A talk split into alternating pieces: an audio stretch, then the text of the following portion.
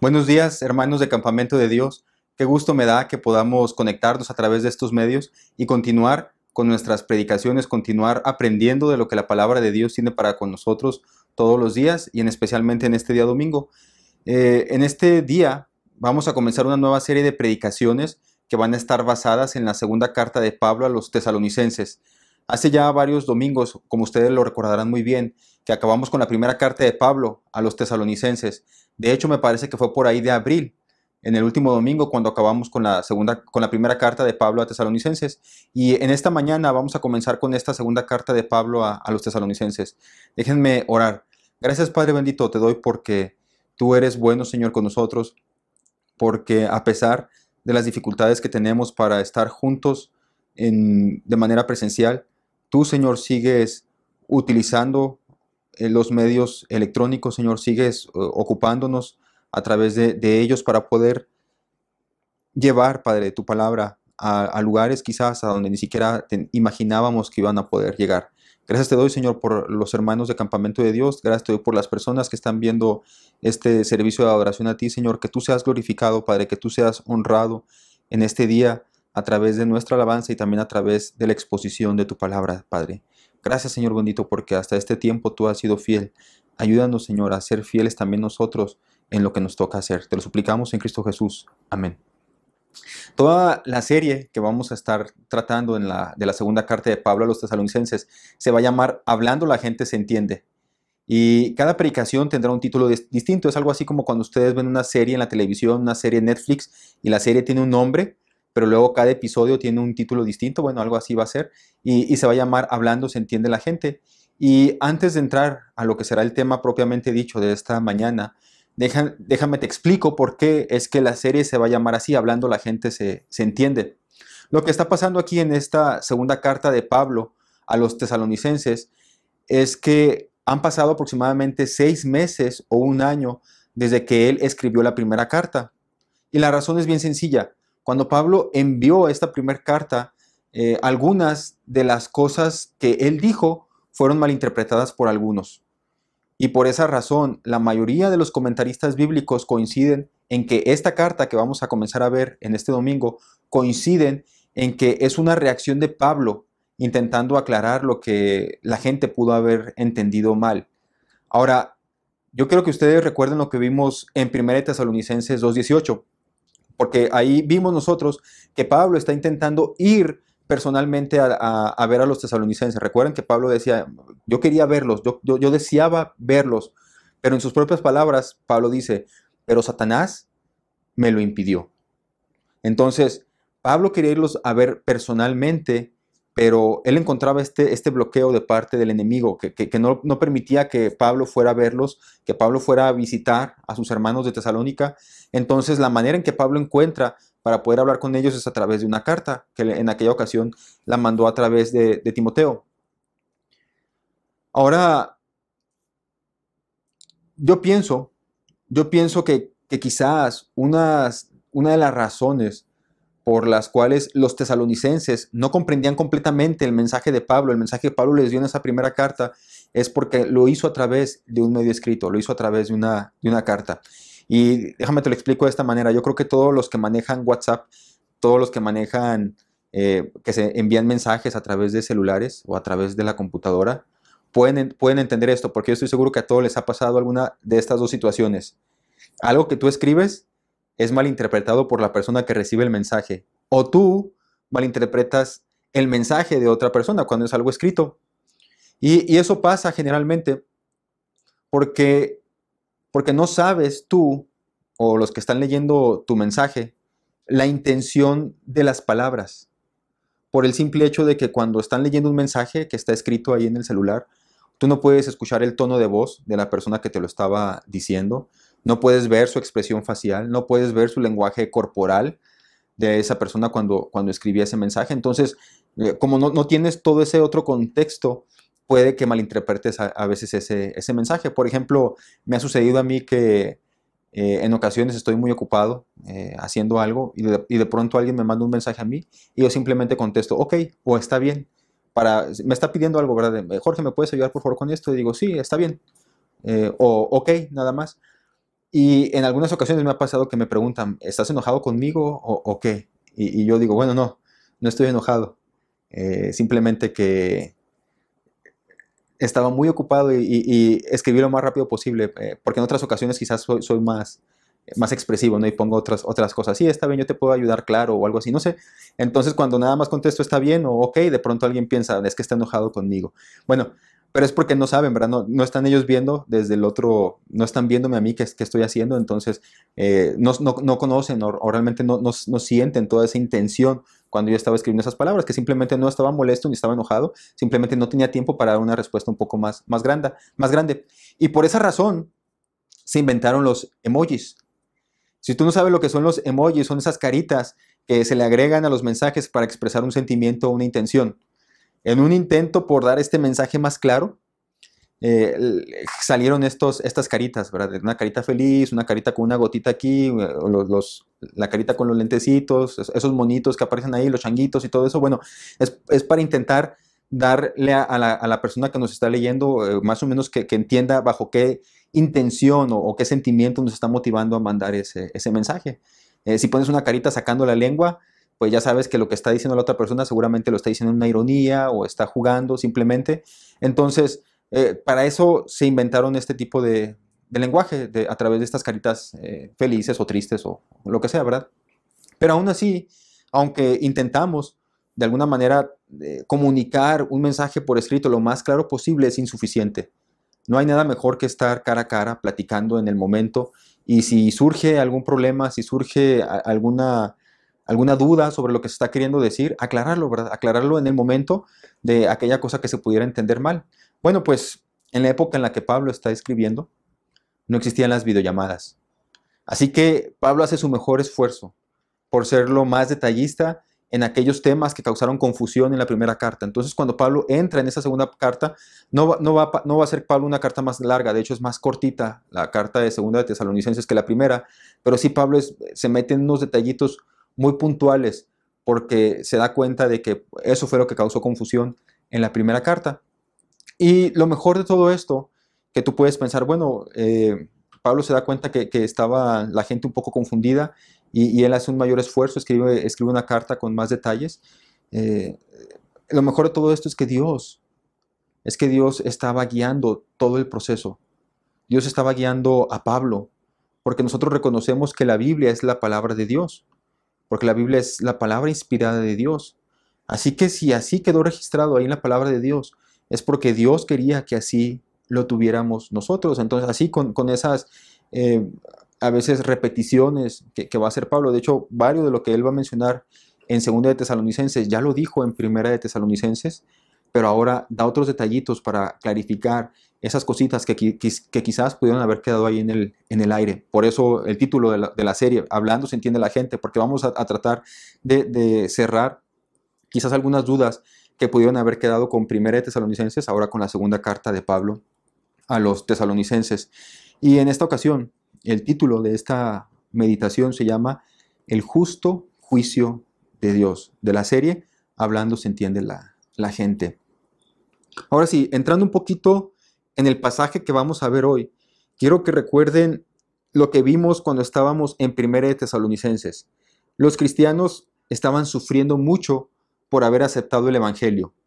Dijimos que estaban siendo perseguidos y estaban siendo perseguidos por el simple hecho de que habían puesto su fe en el sacrificio de Cristo. Y al principio de la primera carta de Tesalonicenses, Pablo los elogió a ellos por la obra de su fe, por su trabajo de amor y por su constancia a pesar de la persecución que estaban sufriendo. A Pablo le dice, a pesar de que ustedes están siendo perseguidos por su fe, ustedes mantienen su trabajo de amor y mantienen su constancia.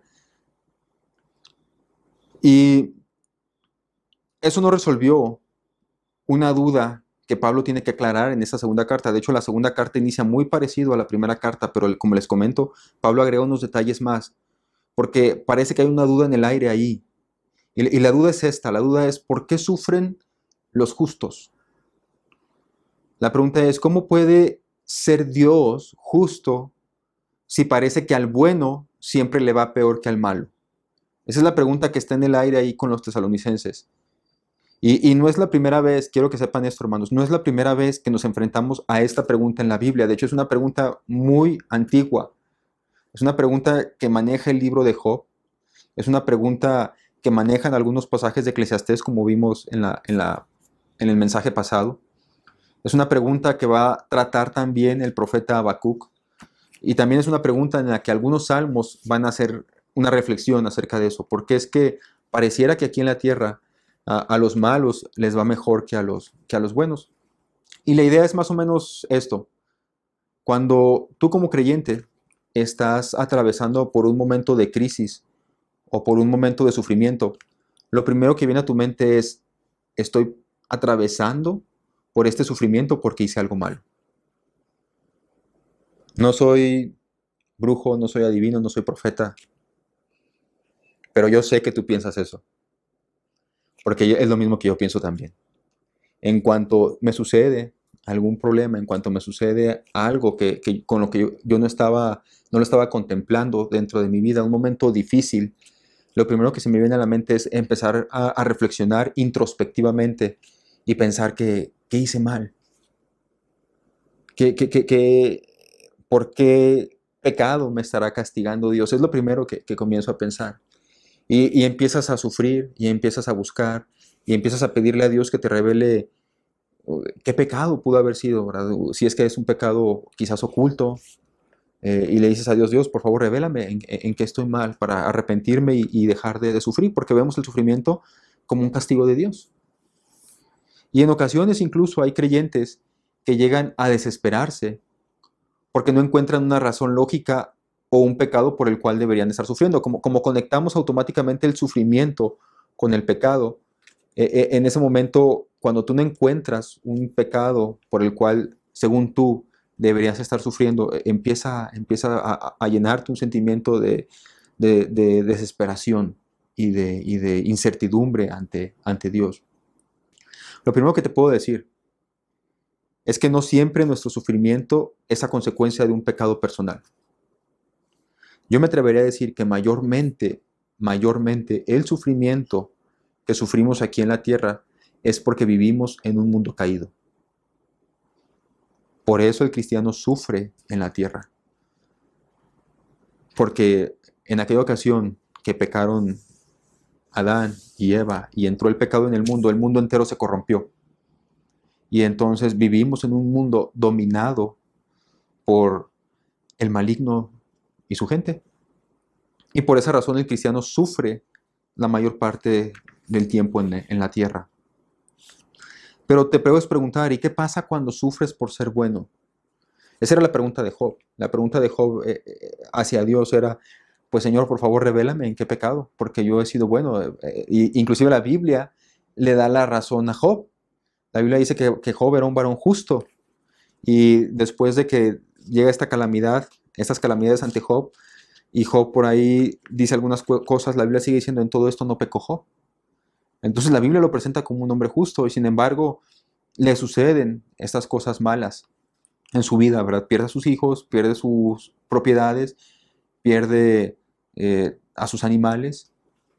Y, también es exactamente lo mismo que está pasando aquí en Tesalonicenses, porque ellos no están sufriendo. Pablo no les está diciendo que lo que están sufriendo es porque ellos tengan un pecado sino que ellos están sufriendo porque sus enemigos no soportan que ellos sean cristianos y por esa razón los están atacando. Y pareciera que, ese Dios, ese Dios que tiene el poder de derretir los montes con sus palabras, pareciera que ese Dios no mete las manos para ayudarlos. No, no dice algo para detener la persecución en ese instante. Los están persiguiendo por ser hijos de Dios, los están persiguiendo por el Evangelio. Fíjense bien, hermanos, yo no estoy diciendo que ellos sean perfectos, porque sabemos por la palabra de Dios que no hay justo ni un uno. Tampoco Job era perfecto. En el sentido como nosotros entendemos la palabra perfección, de que no hay nada de pecados en ellos. Yo no estoy diciendo que no sean perfectos ni Job ni los tesalonicenses. Pero la razón por la que están sufriendo tanto Job como los tesalonicenses no es por un pecado personal, no es porque ellos están cayendo en inmoralidades, no es porque ellos están cayendo en alguna otra clase de pecado, sino simplemente porque los enemigos de Dios los están atacando. Y ustedes recuerdan a Job, es Satanás el que, el que, promueve este ataque contra, contra Job. Y entonces Pablo va a tomar un poco de tiempo para explicar cómo es que en su justicia, fíjense bien, cómo es que en su justicia el Dios justo utiliza aún el sufrimiento terrenal para el bien de sus hijos. Lo que Pablo va a explicar ahora en Tesalonicenses es cómo Dios, a pesar de que tú piensas que el sufrimiento es un castigo de parte de Él, Pablo va a decir que no es así. Pablo va a decir que un Dios que es justo, nuestro Dios, utiliza aún el sufrimiento terrenal para el bien tuyo. Mientras que aquellos que no son hijos de Dios, ellos sí van a sufrir eternamente. Y esto nos lleva a la primera parte de nuestro pasaje de hoy. Yo quiero que veamos ahí en, en 2 de Tesalonicenses capítulo 1, versículo 3. Y yo quiero que veamos que Dios utiliza mi sufrimiento para darme seguridad de salvación. Dios utiliza mi sufrimiento para darme seguridad de salvación. Vamos a leer del versículo 3 al versículo 6. Es Pablo el que está hablando en esta carta. Amados hermanos, no podemos más que agradecerle a Dios por ustedes, porque su fe está floreciendo y el amor de unos por otros creciendo. Con orgullo les contamos a las demás iglesias de Dios acerca de la constancia y la fidelidad de ustedes en todas las persecuciones y privaciones que están sufriendo. Y Dios usará esa persecución para mostrar su justicia y para hacerlos dignos del reino por el cual sufren. Déjame repetir este versículo 5. Y Dios usará, tú lo puedes leer también, y Dios usará esa persecución para mostrar su justicia y para hacerlos dignos de su reino por el cual sufren. En su justicia, Él les dará su merecido a quienes lo persiguen. En la primera carta de Pablo a los tesalonicenses, a esta segunda carta, ya les comenté que pasaron aproximadamente entre seis meses a un año. Y los datos parecen indicar, los datos parecen indicar que la persecución de aquella primera ocasión en esta ocasión en que Pablo está escribiendo, se había recrudecido. Es decir, pasaron seis meses o pasaron un año desde que Pablo escribe Primera Tesalonicenses a cuando escribe Segunda Tesalonicenses y parece que la persecución ha ido en aumento. Pero así como la persecución había aumentado, lo que vemos aquí en este pasaje es que también la fe, también la fe de los tesalonicenses había crecido. O como traduce la nueva traducción viviente y como leímos en nuestro pasaje, su fe está floreciendo. Y esta palabra, cuando, cuando Pablo dice su fe está floreciendo, es una palabra que en el original griego no significa un crecimiento moderado, sino un crecimiento vigoroso. Es una palabra que se utiliza para referirse al crecimiento de las plantas o el desarrollo de los seres humanos durante sus primeros años de vida. Ya saben, de esas veces cuando tú le compras ropa o zapatos a tus hijos y a la siguiente semana ya no les queda. Ah, e, e, es la palabra que, se utiliza para explicar esa etapa del crecimiento en la vida del ser humano. Entonces, lo que estamos viendo es que sí, la persecución aumentó, pero la fe de los creyentes había crecido mucho más todavía. Y no solamente la fe de ellos, el pasaje sigue diciendo, y el amor de unos por otros. Y el amor de unos por otros creciendo. Eh, es decir, los tesalonicenses, en los tesalonicenses estaba creciendo la fe, pero esa fe que ellos manifestaban tener en Dios no solamente se revelaba en su perseverancia y en su fidelidad, sino que había un mayor amor por el prójimo. Entonces crecía su fe, pero se demostraba por un amor, se demostraba en el amor. No eran como ese típico fariseo que por fuera puede aparentar mucha religiosidad, pero ni por sus papás se preocupa. Ustedes recuerdan, ¿no? Esos fariseos a los que Dios acusaba, a los que Jesús acusaba en el Nuevo Testamento, de que diezmaban todo para decirle a sus papás, no te puedo ayudar, no te puedo ayudar porque lo que, lo que te iba a dar a ti, ya lo aparté para dárselo a Dios. Entonces aparentaban mucha religiosidad, aparentaban adorar a Dios, pero no ni siquiera cuidaban de sus padres. Entonces es una religión falsa. Pero estos tesalonicenses, su fe, dice la palabra de Dios, dice Pablo, su fe estaba floreciendo, estaba creciendo demasiado y se demostraba también porque amaban a sus otros hermanos, amaban a su, a su prójimo. Era una fe verdadera en Dios que producía amor por otros. Y ahora aquí entramos al versículo 5, que es la clave para responder a esta pregunta que, que quedaba entre los tesalonicenses. ¿Cómo puede ser Dios justo si no detiene el mal que me están causando mis enemigos? Y, y quizás pueda hacer la misma pregunta tuya también. ¿Cómo puede Dios ser justo cuando yo ya soy su hijo y me hace atravesar por momentos de sufrimiento? Pablo dice en el versículo 5, y Dios va a usar esa persecución para mostrar su justicia y para hacerlos dignos de su reino por el cual sufren.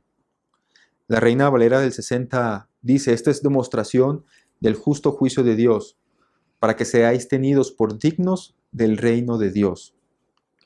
Lo que está diciendo Pablo es que la fe, el amor, la perseverancia y la fidelidad con la que están soportando las pruebas Fíjense bien, es la demostración de que pertenecen a Dios.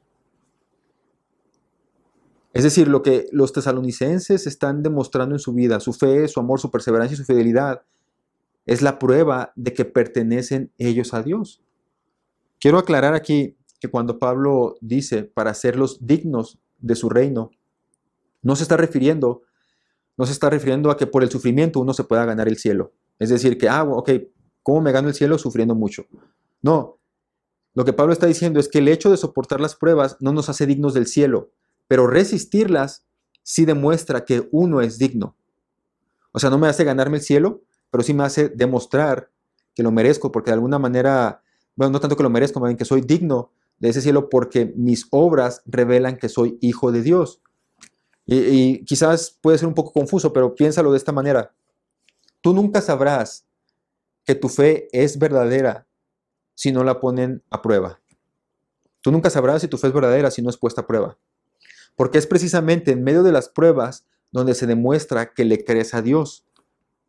Entonces, fíjense bien, Dios es justo, Dios es justo porque si tu fe no es verdadera, solamente te estás engañando. Las pruebas entonces sacan a la luz este engaño antes de que sea demasiado tarde. Imagínate, imagínate que vivas toda tu vida engañado, pensando que eres un verdadero creyente, pensando que tenías la salvación, pero como nunca tuviste pruebas en tu vida, llegas al final de tus días pensando que estarás en el cielo con Dios y te llevarás una sorpresa porque te mandan para el otro lado.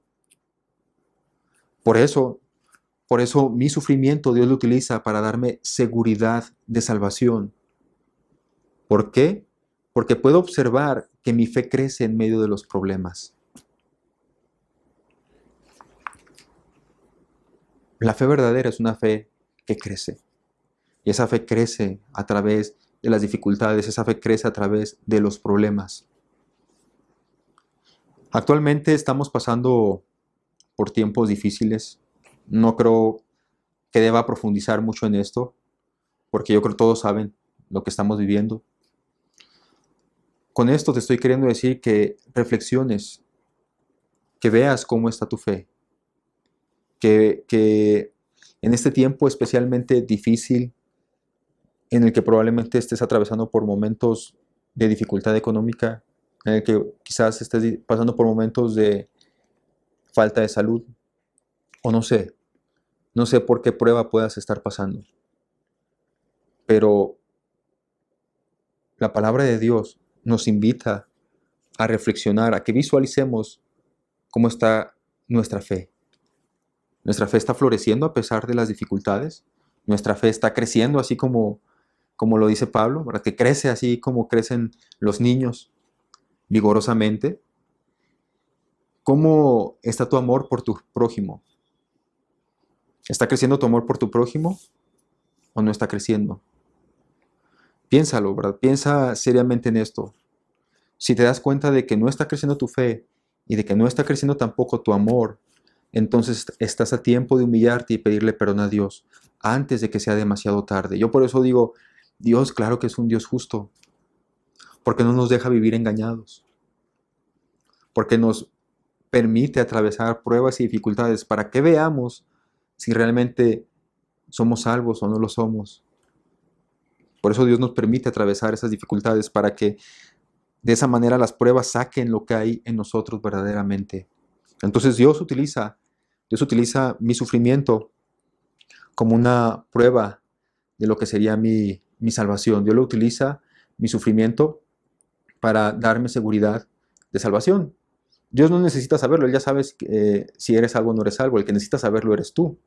Una manera de darte cuenta si eres salvo o no lo eres es por cómo reaccionas a, eh, través de las dificultades y a través del sufrimiento, cómo, cómo se fortalece tu fe o cómo se debilita o, cómo crece tu amor.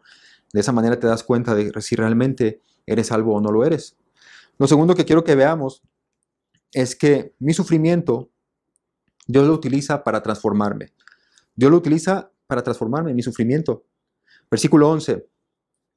Así que seguimos orando por ustedes, pidiéndole a nuestro Dios que los ayude para que vivan una vida digna de su llamado, que Él les dé el poder para llevar a cabo todas las cosas buenas que la fe los mueve a hacer. Yo quiero que observen lo que Pablo está pidiendo. Pablo ya ha dicho que los tesalonicenses han demostrado tener fe, amor, perseverancia y fidelidad, y que como lo han demostrado, ellos pueden estar seguros de que son salvos. Pero aquí Pablo está pidiéndole a Dios que sea Él el que ayude a los tesalonicenses a vivir una vida digna de su llamado. Entonces aquí Pablo le está pidiendo a Dios que sea Dios el que los ayude a ellos a vivir esa vida digna del llamado. Y acá Pablo los estaba elogiando porque ellos vivían de una manera digna. Pablo entonces está pidiendo que sea Dios el que les dé el poder para llevar a cabo todas las cosas buenas que la fe los mueve a hacer. Y, esto es más profundo de lo que probablemente estás pensando. Porque lo que está Pablo diciendo aquí es que en medio de la persecución que los tesalonicenses están sufriendo, quien está sosteniéndolos en todo tiempo es Dios. O sea, Pablo los elogió al principio porque dice, bueno, yo veo su fe, yo veo su amor, yo veo su constancia, yo veo su perseverancia. Y podía ser, podía ser que algunos tesalonicenses pudieran pararse el cuello y decir, oh, sí, ¿verdad?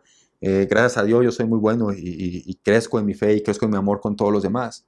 Pero Pablo, cuando termina esta, este primer pasaje, este primer capítulo, y él termina eh, diciendo lo que él le pide a Dios por los tesalonicenses, él, revela él revela que, todo este fruto, todo este producto que ellos han tenido de fe, de esperanza, de perseverancia, de constancia, es porque Dios les ha dado el poder a ellos para, para hacerlo.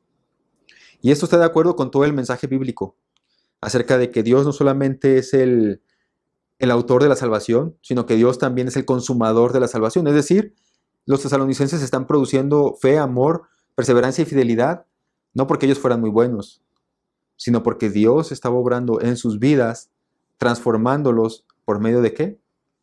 El sufrimiento. Por eso yo sigo diciendo que Dios es un Dios justo, porque ninguno de nosotros produciría naturalmente una vida digna de ser rescatada por Dios. Pero para Dios eso no es ningún problema porque Él es el que nos ha empoderado por su Santo Espíritu para vivir esa vida que Él quiere que vivamos. Ni tú ni yo podemos dejar de pecar por nuestras propias fuerzas. No podemos hacerlo. Hay mucha gente que lo ha intentado sin Dios. Hay mucha gente que quiere ser buena moralmente fuera de Dios, pero no puede. La única manera en que el hombre puede ser libre de su pecado es que el Espíritu Santo mora en él. Porque es Dios a través del poder que Él nos, nos da para poder vencer las pruebas y para poder vencer las tentaciones. Entonces Dios, fíjense lo que está pasando aquí, Dios es tan justo que Él transforma tu sufrimiento en tu crecimiento espiritual. Y Él lo, él lo hace, Él lo utiliza para hacerte a la imagen de su Hijo Cristo. Cristo sufrió por ti y por mí. Lo hizo hasta la muerte. Él dio su vida por nosotros.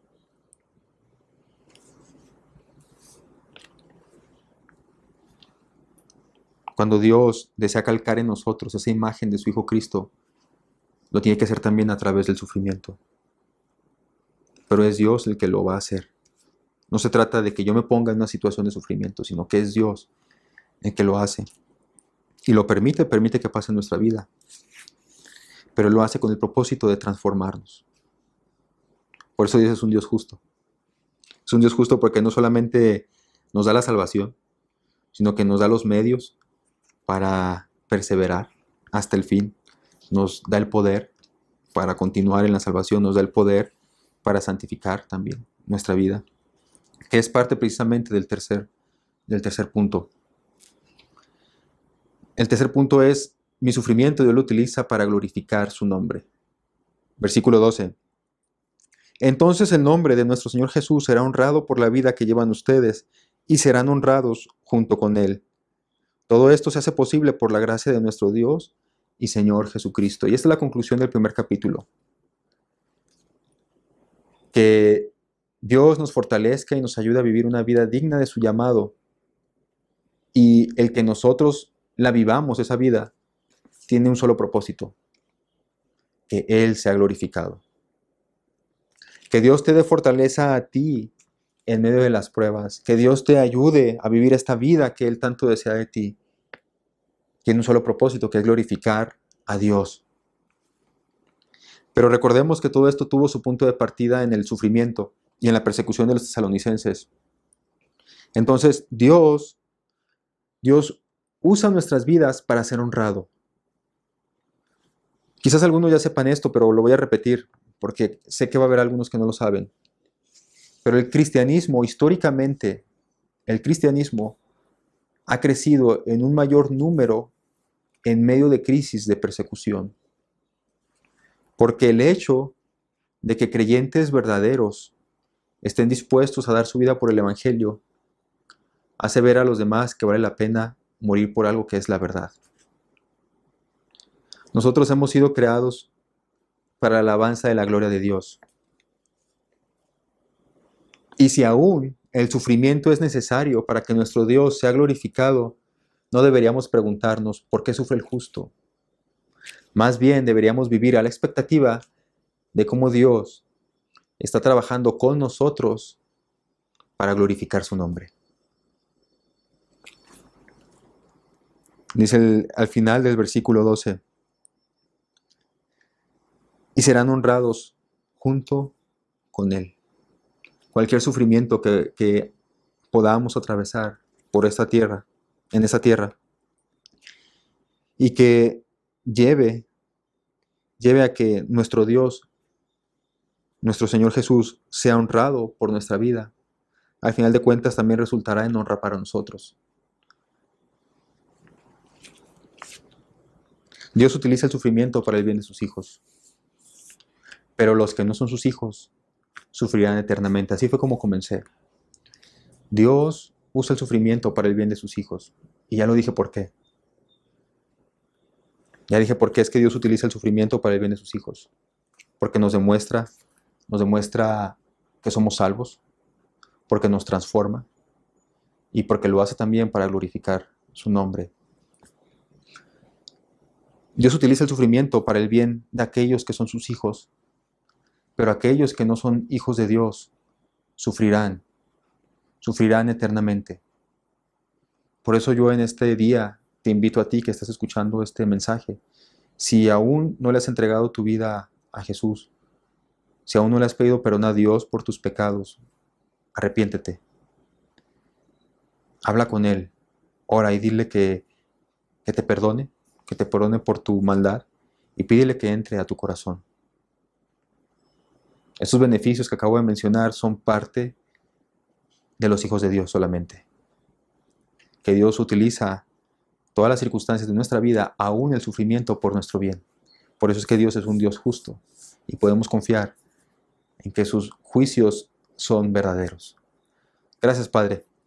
Gracias, Señor, por este hermoso tiempo que pudimos pasar reflexionando en, en la primera carta de Pablo a los tesalonicenses. Señor, te suplico para que sigas transformando nuestro carácter, Padre. Sigas dándonos poder, como mencioné Pablo, para llevar a cabo las buenas obras que produce la fe que has puesto en nosotros, Señor. Que podamos acrecentar nuestra fe en medio de los problemas y también amar a los demás a pesar de las persecuciones y las dificultades que podamos tener. Gracias Señor bendito por tu palabra. Síguenos bendiciendo y síguenos iluminando para entenderla. En Cristo Jesús. Amén.